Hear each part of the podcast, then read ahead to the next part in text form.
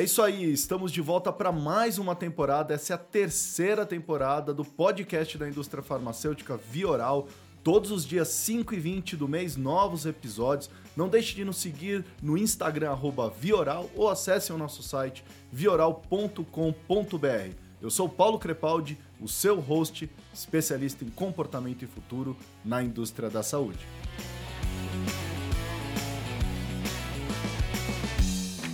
Nosso convidado tem mais de 15 anos liderando negócios na indústria farmacêutica e há 3 anos é diretor de oncologia da Baia. Durante a preparação para esse bate-papo, me chamou a atenção pois ele disse que as experiências mais marcantes são aquelas que mexem com a alma, as que humanizam.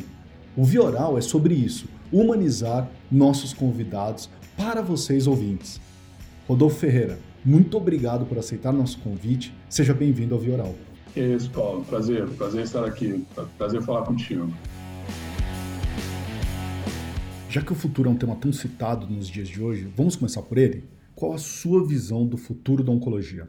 Olha, a oncologia é. Se a gente pensar que 50% de todas as drogas uh, que estão submetidas à FDA hoje são direcionadas à oncologia e que tudo indica que em 2030 essa será a principal causa de morte uh, na humanidade, quer dizer, isso mostra a real importância da oncologia do quanto a gente precisa, quando a gente fala basicamente de cuidar das pessoas, esse tem que ser o foco, sabe? A gente precisa reorientar todo o posicionamento de pesquisa, de indústria, o que quer que seja, da própria população, para entender que 9 milhões de pessoas estão morrendo por ano em razão do câncer.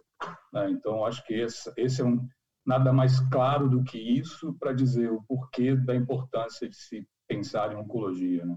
Rodolfo, quando você coloca a lente de alguém que atuou por muitos anos em outra área, a oncologia é realmente encantadora? A menina dos olhos da indústria farmacêutica? É, eu tenho, eu, eu passei por todas as áreas da indústria farmacêutica. Quando a gente pega a minha experiência desde representante, gerente de venda, gerente de produto, né, uh, talvez esse seja o grande, o grande ponto uh, de interesse dentro da indústria, que você tem a oportunidade de olhar sobre todos os ângulos.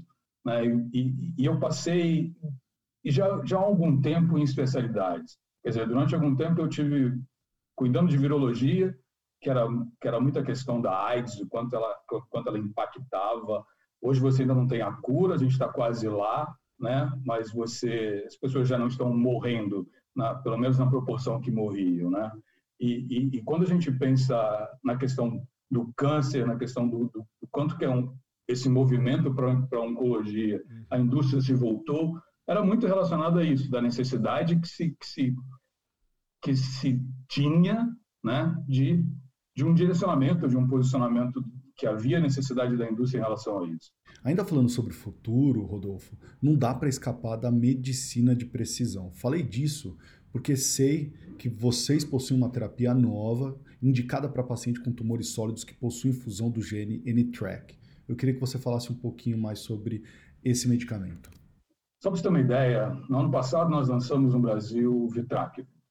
Né? O Vitrac é a primeira droga-alvo aprovada no Brasil uh, com uma indicação agnóstica. Quer dizer, o que, que a gente... Algumas pessoas não, não, não, não, entendem muito isso. A questão da, da, da terapia agnóstica é que, uh, independentemente do sítio primário do tumor, né, você tem a droga sendo, sendo, sendo efetiva. No caso do Vitrac, viu o N-Track. Quer dizer, isso mostra que, que não mais aquela ideia do one size fits all, sabe? A gente começa a ter que um direcionamento hoje dentro de uma, de uma visão uh, genética para que a gente possa direcionar um tratamento específico para cada pessoa. É óbvio que, que esse é o direcionamento futuro, a gente entende que, que esse é o caminho, né, de quando eu posso ter resultados mais efetivos para aquela pessoa certa. Mas para isso a gente tem um desafio muito grande, né? que é entender todo esse processo genético. A gente precisa testar as pessoas. Existe a necessidade, obviamente, de acesso aos testes, de acesso às drogas, mas isso acho que é o, o caminho que a gente tem que percorrer. Uhum. Pelo menos eu acho que o grande direcionamento de que mostra que a medicina de precisão é o futuro dentro da oncologia e acho que até em outras áreas, acho que isso está começando a ficar muito claro. E, e você enxerga também uma mudança, você como, como head da, Dário, você enxerga que isso muda a maneira que você tem que é, planejar sua estratégia, a maneira que a força de vendas precisa lidar com o profissional médico, que o profissional médico precisa entender o paciente? Isso muda o ecossistema por completo? Claro, acho que muda. Acho, acho, acho que é importante a sua colocação, porque de nada adianta você trazer uma terapia totalmente inovadora, que as pessoas não tenham acesso ou que ninguém entenda dela o bastante para começar a utilizar. E, e, e, é importante, Paulo, essa, quando a gente está falando, a gente está falando de paciente, a gente está falando de vida. Uh, se a gente estava conversando a questão do que, que, que, mais impacta a tua carreira, o que, que mais impacta a tua vida, Vitrac me trouxe uma experiência de vida que eu, que eu não passei nos últimos 20, 30 anos de indústria, que é uh, uma menina que, que desde os três anos de idade a família convivendo com fibrosarcoma, e essa menina já tinha nove anos, em coma, e quando ela, quando ela fez o teste, ela deu positivo no Penny Track. Uh, hoje essa menina está em casa, rindo, saiu do coma em duas semanas. Quer dizer, isso mostra o quanto que uma terapia, quando a gente fala de precisão para alguém que não tinha o que tratar, o quanto que essa droga, o quanto que a indústria, o quanto que a pesquisa, o quanto que ela impacta, a, a, o quanto que eu, você, a gente pode impactar a vida de alguém sabe? Então, é, a, a, busca por isso talvez seja o grande diferencial entre, entre o que a gente está vivendo e que a gente pode viver quando eu gero acesso, quando eu gero informação, quando mais médicos têm acesso a entender uh, o que, que essa terapia pode trazer de benefício, quando mais pacientes têm acesso, quando os sistemas de governo têm, têm, têm um entendimento de que uh, promover o acesso dessas drogas pode efetivamente mudar a, a curva da vida de alguém, sabe? Então, é, eu acho que, acho, acho que é uma somatória de muitos fatores que levam, a, que levam ao, ao que é principal para o paciente. Uhum. Ouvindo você, Rodolfo, me vem a palavra patient centricity, que está aí no propósito de todas as farmas. É disso que estamos falando agora? Eu acho que esse é, eu acho que quando você tem isso como propósito, independente de onde você trabalha, eu acho que a questão de ter o paciente como propósito, ele, ele, ele coloca uma razão no, na tua existência, na forma como você atua. Uh, acho que você pode, você pode questionar, e, e, e, eu acho, eu tenho na minha cabeça uma coisa muito clara. Quando você coloca o paciente no centro, e esse paciente recebe a droga certa, na hora certa, que ele tenha que ele tenha um tratamento adequado, se essa droga foi realmente efetiva, mostra que toda a cadeia da indústria farmacêutica funcionou de forma correta. Hum. Não só da indústria, mas como governo. Quer dizer, se ele recebeu na hora, se foi tratado, se ele foi curado, mostra que, colocando ele no centro, tudo funcionou. E aí, Paulo, acho que o, a, a, questão do resultado, a questão do que se tem de, de, de retorno financeiro, onde quer que, o, o que quer que seja a questão, se esse paciente foi atendido de forma correta, todo o resto acontece. Sabe, tudo é complemento para que você tenha trazido a droga na hora que aquela pessoa precisava. Hum. Sabe? Então, quando você coloca o paciente como centro de tudo, te dá propósito para a tua vida, dá propósito para a tua empresa, dá propósito, acho que para todo mundo. Cara. Eu tô tocando nesse assunto porque até antes da gente começar a gravar, a gente estava se perguntando como é que tá, como é que estão a vida assim. É, e o isolamento social, até segundo os dados aí do Instituto Oncoguia, é, afetou muitos brasileiros. Então a gente, eu me lembro, né? A gente brigou tanto para diagnóstico precoce, é, criamos campanhas de prevenção, a gente fez uma série de força nos últimos anos é, para que a gente pudesse diagnosticar o câncer. E agora a gente chegou no momento que muitos dos tratamentos não estão sendo realizados porque há uma preocupação também do profissional da saúde em se esse é o momento, se colocar esse paciente que já é do grupo de risco, mais em risco ou não, se vale a pena realizar o tratamento ou não. Ou seja, como é que é? Como é que você enxerga o impacto disso tudo? Você que está trabalhando nessa área, o que, que, você tem ouvido, o que, que você tem visto? É, eu acho que os dados, os dados acabam trazendo que o número, por exemplo, de, de testagem de pacientes no consultório reduziu de forma drástica, né? E acho que esse impacto vai, vai chegar. Né? Quando você diminui o número de testes, quando você reduz o número de pacientes no consultório, ah, eu sempre ouvi uma frase muito clara sobre o câncer. Né? Ah, o câncer não tem, não tem tempo. Né? O paciente, a doença não tem tempo, o paciente não tem tempo. E quando você retarda todo esse processo, por alguma razão que seja, externa ou que seja, é óbvio que a gente vai, vai ter impacto sobre isso. Né? Se, se, o número de testes caiu, como, como as, as pesquisas têm mostrado, 70%, 80%, obviamente isso vai aparecer em determinado momento. Uhum. Eu acho que nós vamos ter que nos adequar. Eu acho que o grande, o grande, o grande, o grande barato uh, do ponto de vista humano uh, dessa época é a gente se adapta, né? a gente aprende, a gente roda, nós vamos ter que, que acelerar, nós vamos ter que criar formas para amanhã trazer mais pacientes para testagem, acelerar todos os processos quando, quando, quando essa nova vida voltar ou quando, quando, quando a gente puder estar de novo em contato um com o outro. Mas uma coisa é, é, é importante, uma coisa importante nessa hora é informação, é deixar claro para o paciente ou tornar, ou como, como todos nós, como a indústria, pode facilitar o acesso desse paciente de novo à testagem, ao consultório. Na Bahia, a gente tomou algumas iniciativas de suportar, por exemplo, algumas instituições com transporte, sabe? A gente, que o paciente oncológico pudesse vir em segurança. Quer dizer, era, era, era a empresa tomando, tomando iniciativa de, sabe, de apoiar a instituição. Então, quer dizer, a, é, a gente como sociedade, nós vamos ter que, que nos unir, sabe, para criar uma situação que favoreça para que o impacto futuro não seja tão negativo. Sim. Não dá para ficar sentado esperando, vendo isso piorar e o paciente ficar em casa e não ter noção dele, né? E, e, é importante, você falou da questão de adaptação, né? Então, vou te fazer a pergunta de um milhão de dólares, que é hoje a da indústria farmacêutica, é o que vai acontecer com a força de vendas, né?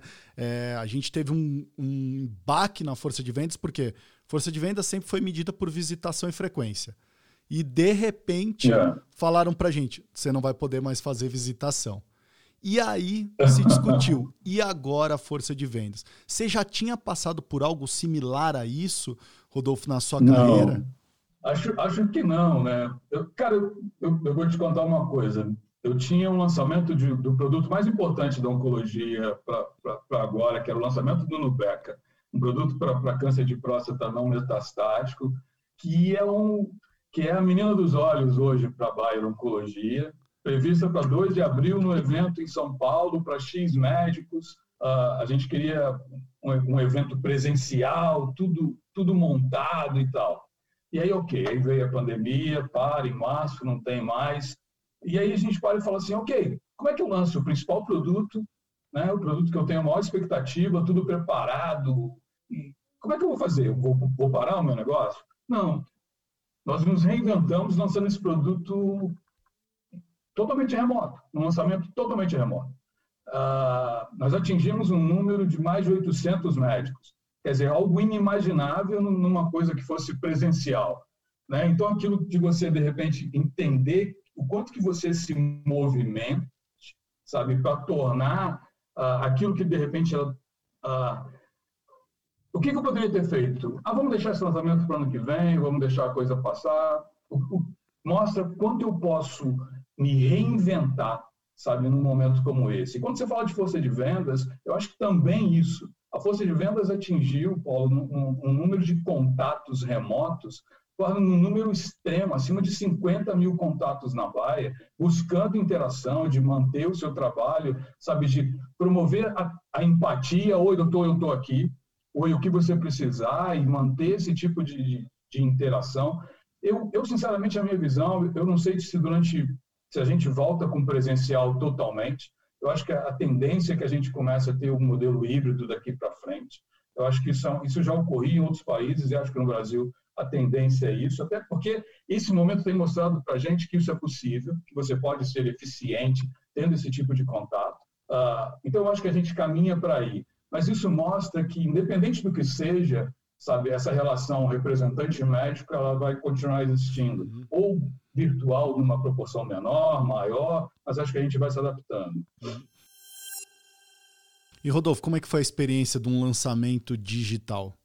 Cara, foi, foi, eu te diria que foi nervoso, mas foi, mas foi assim, foi o primeiro lançamento.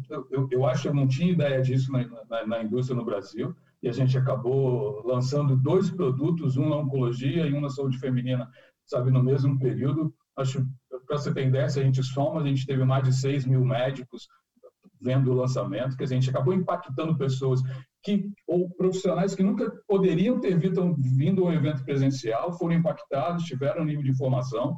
Uh, a gente a gente na oncologia, Paulo, a gente promoveu ou criou durante esse período inúmeros, inúmeros eventos por remotos, sabe? A gente começou a ter níveis de participação, ou temos níveis de participação extremamente expressivos, muito mais altos do que os números de participantes, médicos participantes que nós tínhamos em eventos presenciais. Acho que isso garantiu acesso e informação a muitos médicos que às vezes não têm tempo, não tinham como se deslocar para sabe para um evento.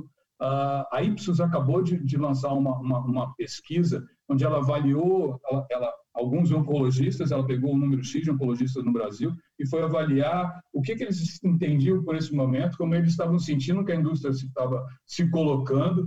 E a, e a pesquisa trouxe uns, uns, uns, dados bem interessantes de como eles querem ser contatados, como é que eles querem uh, receber a educação continuada dessa forma.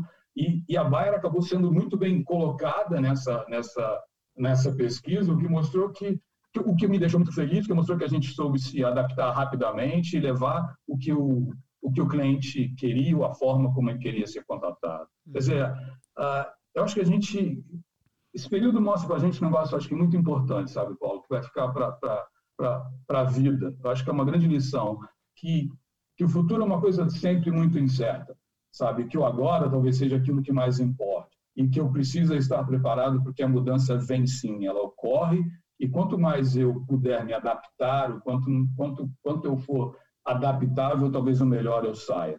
Né? Então, acho que, é, acho que é um momento bem, bem interessante para todos nós, não só para a indústria, mas para a humanidade como um todo. Né? O atual momento criou para nós seres humanos um pedido de ação imediata, talvez um dos maiores desafios das nossas vidas. O que será que os convidados do Vioral aprenderam até o momento com a pandemia no ponto de vista profissional e pessoal? Esse é o quadro Aprendi na Pandemia.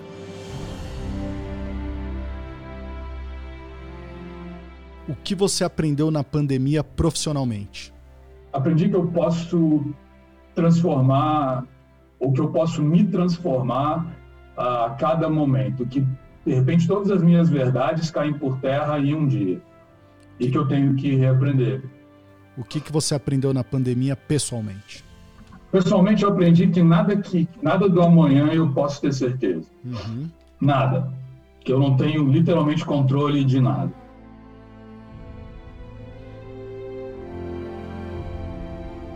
E você acabou de ouvir o quadro aprendi na pandemia.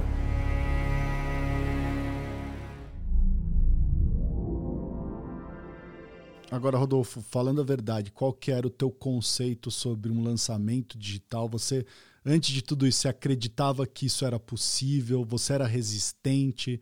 É, qual que era o teu mindset em relação a isso? Cara, eu vou te ser bem, bem, bem, bem, bem sincero. Eu me lembro quando, quando a gente começou a discutir, eu, na época conversando com a gerente do produto, ela falava assim, ah, eu acho que esse negócio de não, não, vamos esperar mais um pouco, que a coisa, acho que esse negócio digital, eu falava, não, cara, eu acho que esse negócio vai ser, acho que vai ser muito bom. Eu acho que a gente tem oportunidade, a gente precisa montar, eu acho que, acho que as pessoas vão entrar as pessoas vão curtir. É óbvio que havia um preconceito anterior da gente com tudo que você falava remotamente. Ah, não, o médico não gosta de, de acessar, o médico não gosta, sabe, de ver é, eventos online e tal. E, e, e, acho que tudo depende talvez da forma como a gente faz, da qualidade como você faz, da forma do cuidado, sabe, de fazer com que aquilo uh, seja. Acho que você tem que arrumar forma de atrair. Uh, a gente arrumou um, um, um, vieram palestrantes internacionais, em, por exemplo, o evento de, de Nubeca, uh, o Pedro Bial fez o fez o, o, o, o evento e, conduziu todo o evento. Quer dizer, a ideia era tornar um evento remoto de excelência, assim como a gente queria fazer presencial. Assim, e, e, no final, eu acho, eu acho que a gente vai daqui para frente pode ser que chegue uma hora que a gente comece a discutir, ok, eu quero presencial ou eu quero remoto no futuro, sabe? Porque é complicado quando você diz que eu passo a atingir 5, 10 mil pessoas no evento remoto, com um custo significativamente menor, sabe? Ou, e, e aí, de repente, o presencial eu coloco muito menos pessoas e gasto acho que nós vamos ter que entender isso no futuro, o que, que o cliente quer, sabe? Qual é a melhor forma de, de uhum. sabe, de atingir. Você vê a própria ASCO online, quer dizer, quem, quem imaginava que, que um evento daquele tamanho pudesse ser feito dessa forma, né? É até interessante, você que teve a experiência, né? você se imaginaria, é, você que já foi do campo, Rodolfo, que nem você falou, você se imaginaria vivendo agora sem visitação? Cara, eu, eu tenho uma preocupação com eles muito grande. Né? Eu, eu, eu, desde, desde o começo eu tenho discutido com o meu time, porque eu acho que é, é, é, é a questão da empatia, de você se colocar no lugar de um representante que está em casa e que estava acostumado a pegar a pasta e sair, controlar dessa forma, no contato. Né? Ah, nada mais importante do que o contato do representante com o médico, desse relacionamento, dessa troca, ah, e, e, buscar esse modelo. Ah, eu acho que, que, que, nós vamos ter que buscar recursos e treiná-los da melhor forma. Né? A gente tem que buscar formas de capacitá-los para que. Esse dia eu estava ouvindo uma matéria a respeito disso nos Estados Unidos e falava que, que assim como você treinava propaganda né, no presencial, você vai ter que treinar por vídeo. Né? A, gente, a gente vai ter que arrumar formas de como, como eu reajo, como eu falo, como você me vê, e nós vamos ter que capacitar esse, esse representante. É óbvio que, que, que, é, que é, o pensamento primordial desde o início na Baia foi ah, o bem-estar do funcionário. Então, a gente queria garantir que esse cara estivesse bem. A forma como ele vai voltar, se, se, ele, se a gente vai voltar para o campo numa retomada, a, a, a, o ponto inicial e o ponto chave é a segurança. Quando eu posso, do, de, de como eu posso é a melhor forma. A gente tem trabalhado, Paulo, incessantemente para criar o melhor modelo para dar segurança para ele voltar. Não adianta a questão do. Uh, se, se, ele tiver que se adaptar e se tiver que ser remoto, que ela seja feita da melhor qualidade. Não, não importa, a gente vai ter que aprender. A, a, a, questão está aí, não é algo que, que eu imaginei que. Eu vou ter que gerenciar isso e pronto, acabou. É, você falou da ASCO e na ASCO a Bayer apresentou um portfólio muito forte em oncologia, né? Você falou que aqui no Brasil vocês acabaram de fazer um lançamento. O que a gente pode esperar da Bayer Oncologia Brasil no futuro aí em termos de portfólio? Cara, a Bayer, a Bayer, a Bayer Oncologia, ela, a Bayer em 2017 ela criou uma, ela, ela criou uma unidade de oncologia. Né? Então ela trouxe profissionais que já eram já eram envolvidos com oncologia de outras empresas ela, ela reuniu uma unidade específica da, da ONU, uh, porque ela entende e ela definiu que a oncologia é a prioridade estratégica dela para o futuro. Então, ela, ela, ela quer que, uh, que daqui a alguns anos a oncologia seja uma das partes mais importantes do negócio dela. Só para você ter ideia, Paulo, a Bayer, há 10 anos, ela tinha um produto de, de, de oncologia. Ela tinha um produto dentro da área de oncologia, que é o Nexavar, que está aí que tá, ainda é um padrão ouro de terapia para HCC. Uh, ah, hoje nós temos no Brasil já cinco drogas no nosso portfólio. Quer dizer, se você, se você entende, a grande maioria no seu segmento são líderes de, no, nos seus segmentos. A gente acabou de trazer o Vitrac, como, como eu te disse no ano passado, uma terapia totalmente inovadora, a única droga com terapia agnóstica no Brasil.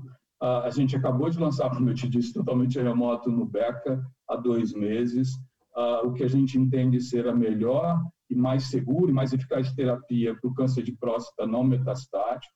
Quer dizer, a, a Bayer colocou e ela está uh, tinha um plano lá atrás e ela está colocando em prática todo esse segmento para que a oncologia da Bayer seja a parte dela mais estratégica e mais importante nesse futuro. Acho que a gente está preparado para ganhar esse mercado uh, ao longo desses anos que, que se encaminham. É importante frisar, e aí eu cito a questão do Brasil, nós trouxemos no BECA, nós trouxemos Vitracfer no Brasil como sendo o segundo país do mundo a aprovar essas drogas. Quer dizer, isso mostra a priorização da Bayer em relação ao Brasil.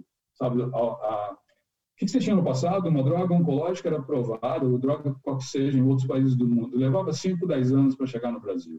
Quer dizer, a gente está trazendo e tentando beneficiar o paciente brasileiro com as drogas novas que a gente tem.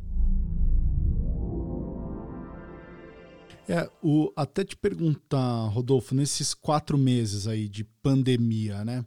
É, pensando na tríade, organização, Bayer, é, médico e paciente, para você, qual que foi o teu maior desafio? O meu maior, meu maior desafio foi uh, fazer com que fazer com que o negócio se, se, se, se mantivesse com segurança, em primeiro lugar. Né? Se, que a gente buscasse entender e reagir rápido a como, como reagir esse momento, a como manter, a como lançar um produto, a como continuar garantindo que o produto estivesse disponível, a como, a como buscar soluções inovadoras para que o paciente não se sentisse tão, tão afetado, uh, que o, comercialmente falando, que a gente continuasse a ter resultados da melhor da melhor forma que isso fosse possível é um negócio eu preciso eu preciso de sustentabilidade eu preciso eu preciso me garantir a uh, fazer esse lançamento sendo um sucesso mesmo mesmo que fosse remoto e fazer com que o meu time entendesse que esse era um período que a gente ia ter que passar para sair muito mais forte lá na frente. E o que, que você acha? O que, que você espera é, até o final do ano? Você é, acredita que estrategicamente precisa fazer uma revisão? É, ou você acredita que estão no caminho certo? Como é que você enxerga esse fim de 2020? Acho que o otimismo, acho que o otimismo é uma opção e eu sou um dele, um deles. Acho que um grande eu entendo, eu entendo que nós vamos que esse período foi de um aprendizado muito grande. Eu hoje, talvez a parte pior, eu entendo que ela já passou. E por ela, eu sobrevivi.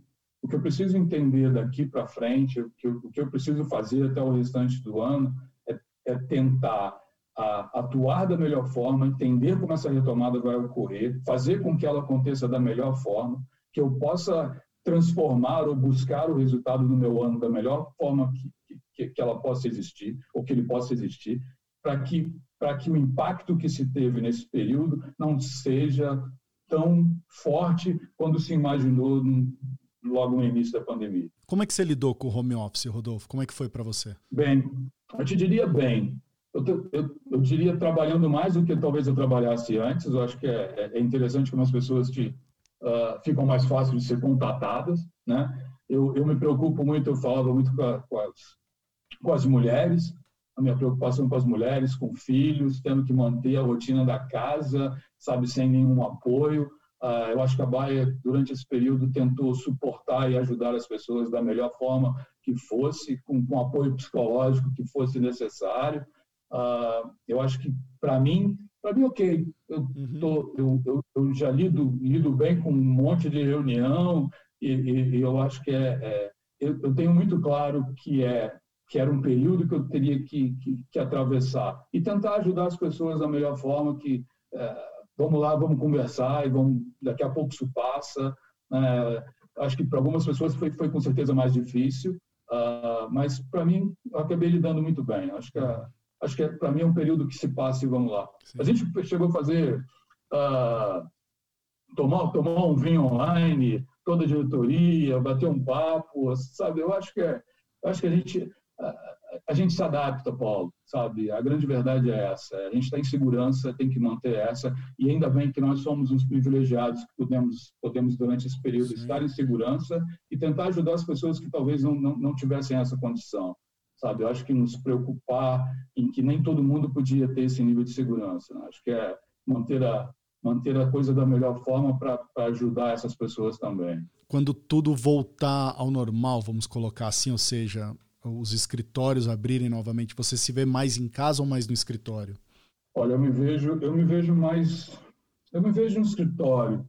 Uh, mas eu, eu, eu, sinceramente, às vezes eu fico pensando se os modelos não nos, se esse modelo não nos ensinou que a gente vai poder utilizar as duas formas de uma melhor uh, ou como ser produtivo da melhor forma. Eu acho que durante um período vai ser difícil que as coisas retornem uh, totalmente, né? A gente vai ter que adaptar a empresa, adaptar todo o processo, sabe? Eu acho que a questão de, de entender uma reunião onde todo mundo, o impacto de não ter todo mundo uh, presencialmente ali ou, presen ou, ou discutindo de forma presencial, sabe? Como a gente vai, que parte que irá? Eu acho que ainda tem muita coisa que a gente vai ter que Uh, que aprender, Paulo. Sinceramente, é, acho que todas as respostas nós ainda não temos. Uhum. Acho que as empresas vão ter que uh, sentir qual é o impacto, qual é a necessidade financeira que vai haver para colocar todo mundo lá, ou uma parte em casa.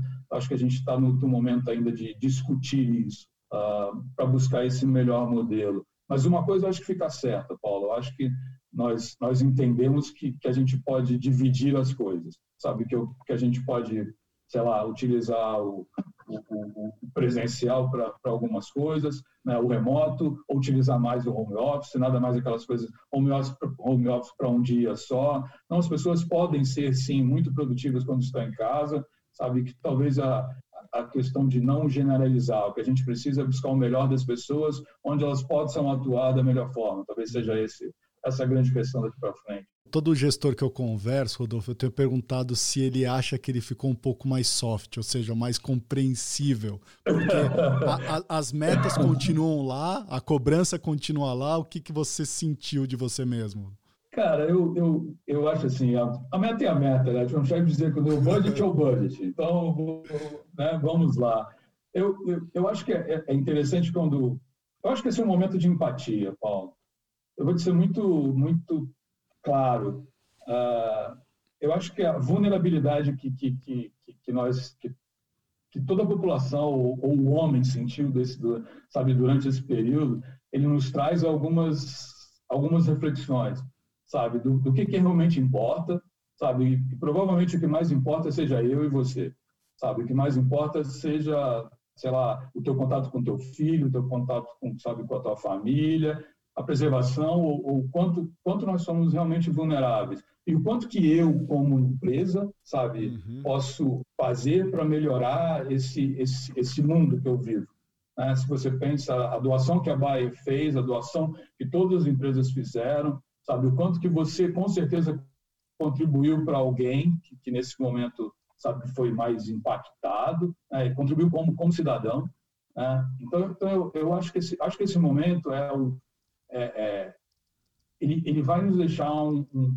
um, um legado e um, sabe, talvez o grande ensinamento seja uh, a gente precisa é, nos juntarmos, sabe? A gente precisa parar de ficar discutindo por coisas que não nos levam a nada. Uhum. Talvez seja essa a grande questão. Posso te perguntar, Rodolfo, para finalizar, qual que foi o teu momento ahá nessa pandemia?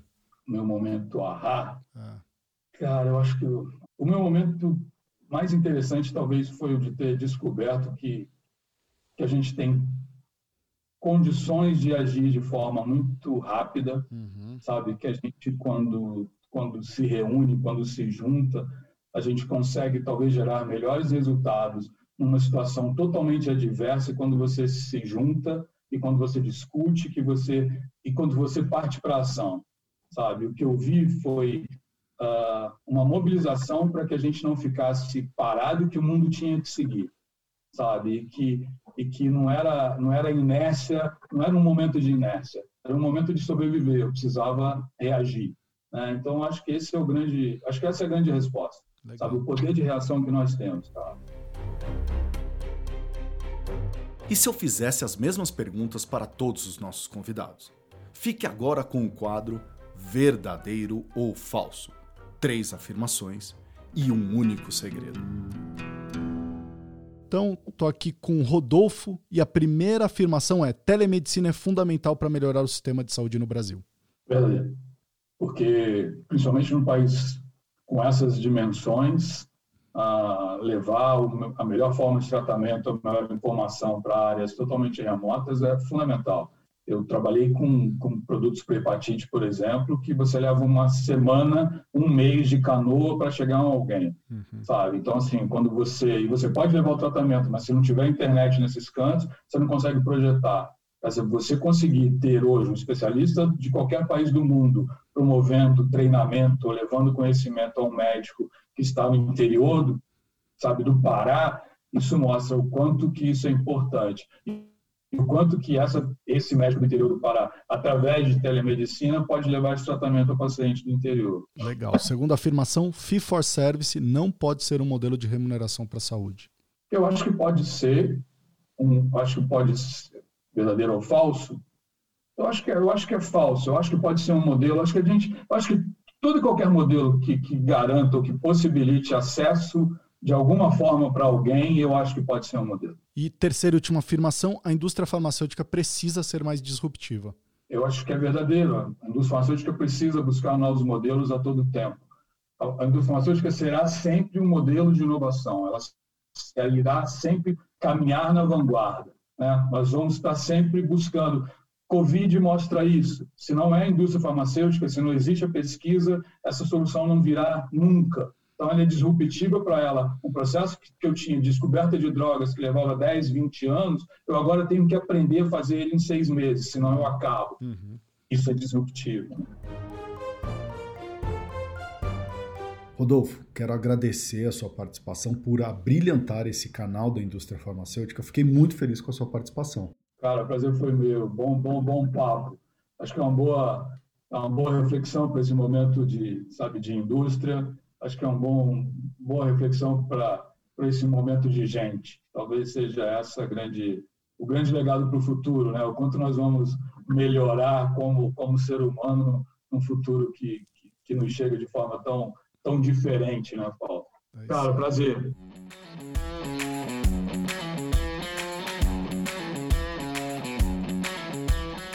Esse foi mais um episódio do Vioral.